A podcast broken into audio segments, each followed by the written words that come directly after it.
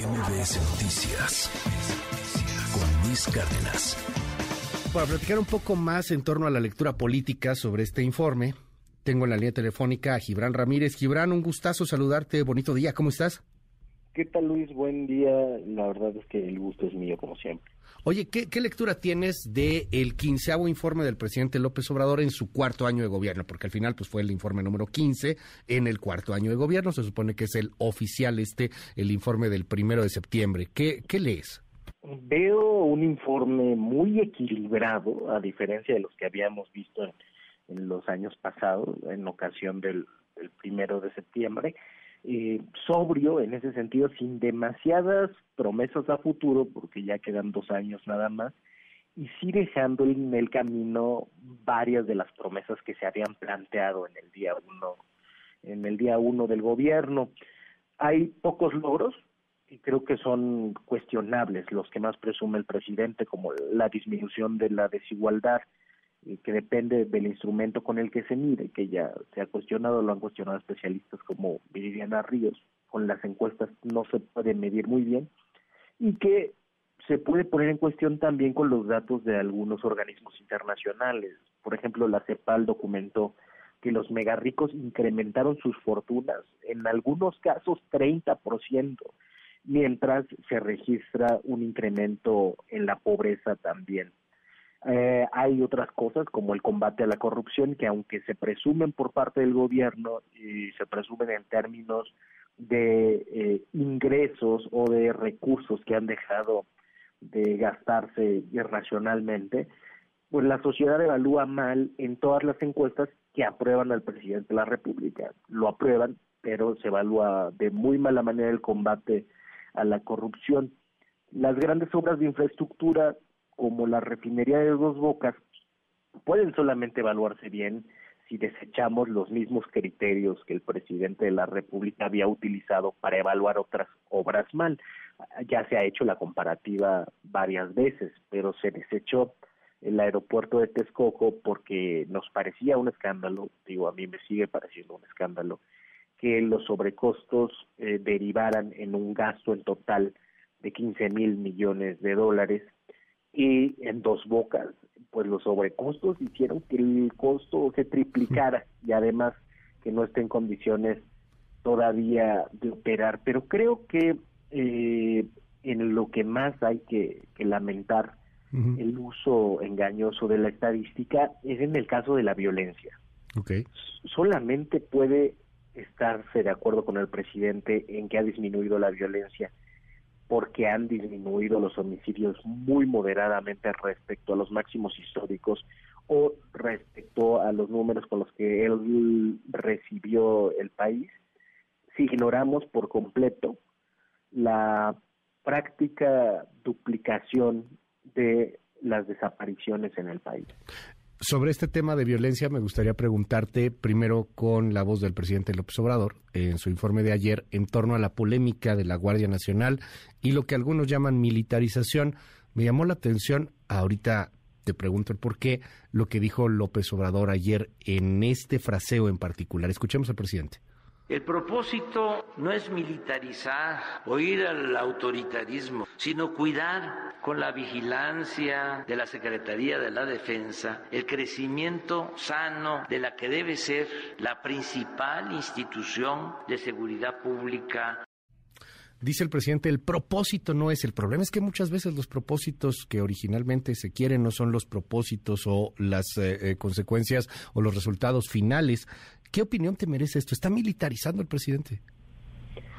No creo que sea militarización lo que se está haciendo, la verdad creo que hay un mal diseño institucional que sí se depende mucho de la Sedena, está empoderando a los militares, aunque no se esté militarizando el país necesariamente. Todavía creo que falta un trecho para que los militares trasladen todo ese poder que tienen, que ha crecido mucho en términos territoriales y económicos, en poder político.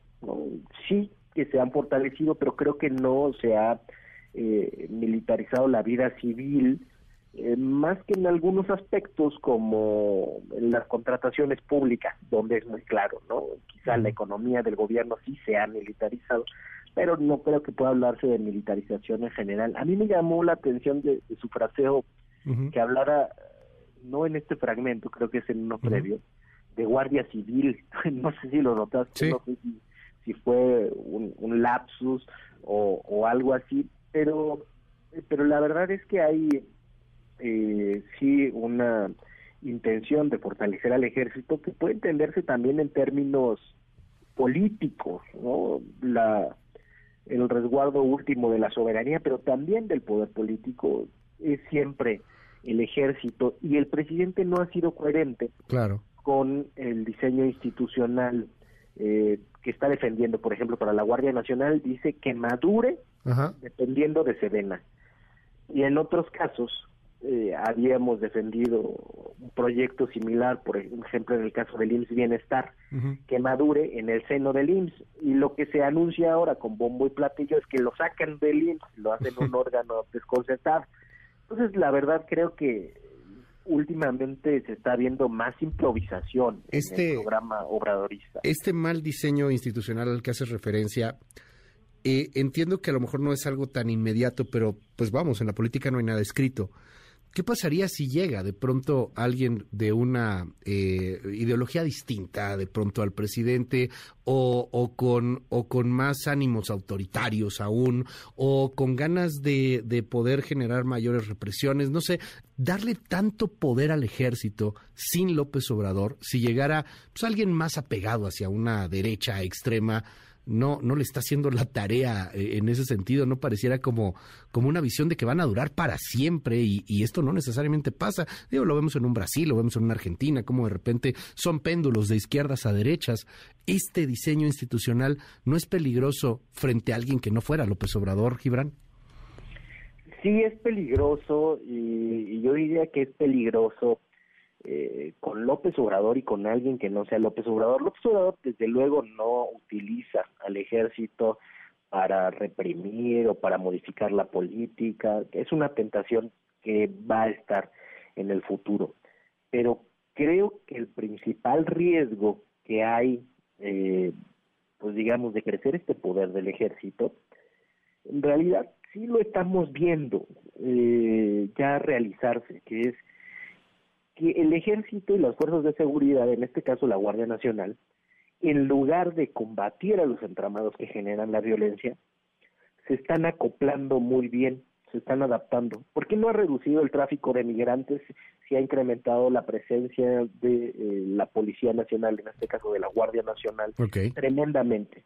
Bueno, porque se han adaptado a los entornos de extorsión, de corrupción, y cada vez los hacen más fuertes. Eso es lo preocupante, que eh, aunque cambien los gobiernos, si se crecen las instituciones de fuerza sin eh, ejes estratégicos que se puedan ir verificando frecuentemente, lo único que termina por hacerse, que ha sucedido en ese sexenio, es fortalecer los entramados de poder territorial que ya dominan y que en muchos casos son criminales.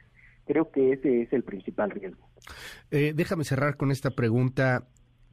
¿Cuáles serían las, las cuestiones positivas, las cuestiones negativas que ves y sobre todo como estudioso de, de la política y particularmente de los movimientos de, de izquierda en México, termina López Obrador debiéndole algo a la izquierda mexicana y a la izquierda contemporánea también, porque supongo que no es lo mismo una visión de izquierda de hace casi 100 años a una versión de izquierda como la que hoy se está eh, manifestando en varias partes del mundo. ¿Le debe a la izquierda el presidente López Obrador? Yo creo que le queda mucho a deber a la izquierda, que en los hechos el gobierno ha relegitimado al régimen neoliberal cuando él dice que la oligarquía ya no domina, pero los 10 más ricos del país se vuelven más ricos y e incrementa también la, la pobreza en este periodo. Hay una deuda. Cuando se dice que ya se acabó la corrupción y los entramados corruptos siguen dominando, pero para no modificar su discurso dice que ya se acabó, se legitima esta continuidad de la corrupción y se posterga un objetivo largamente buscado cuando se desplazan los servicios públicos como la educación y la salud por transferencias directas, creo que eh, las políticas igualadoras más importantes eh, se quedan en la desatención. Por ejemplo, la educación era un tema de la izquierda muy importante y al decir que ya se solucionó, que ya se trata bien a los maestros, que no hay crisis educativa, pues se esconde ante los ojos de la población. Eh, y la verdad ese es el elemento que yo que yo más lamento. La educación no puede reducirse a repartir becas y al programa La Escuela es Nuestra, que además se hace sobre la base de, la eliminación del instituto que verificaba la viabilidad de obras de infraestructura escolar y que se eliminó por presunciones de corrupción que no se comprobaron. Desde luego que había corrupción, la sigue habiendo también en la gestión de la escuela nuestra, pero yo ubico ahí en la seguridad, en la educación y en las políticas igualitarias, sobre todo en servicios públicos, las principales deudas de este gobierno con la izquierda. Ahora quedan dos años y preocupa también que parece ya no haber un programa de futuro para estos dos años. Quedan únicamente en la agenda del presidente dos reformas orientadas a afianzar el poder que ha generado, que es la de la Guardia Nacional y la reforma electoral, pero fuera de ahí parece que esto ya se terminó y que los próximos dos años se van a tratar de la sucesión presidencial y de nada más. Gracias, Gibran Ramírez, y si nos permites, pues ya platicaremos de eso y algunas otras cosas. Te mando un abrazo. Con gusto, Luis, un abrazo, hasta pronto. MBS Noticias con Luis Cárdenas.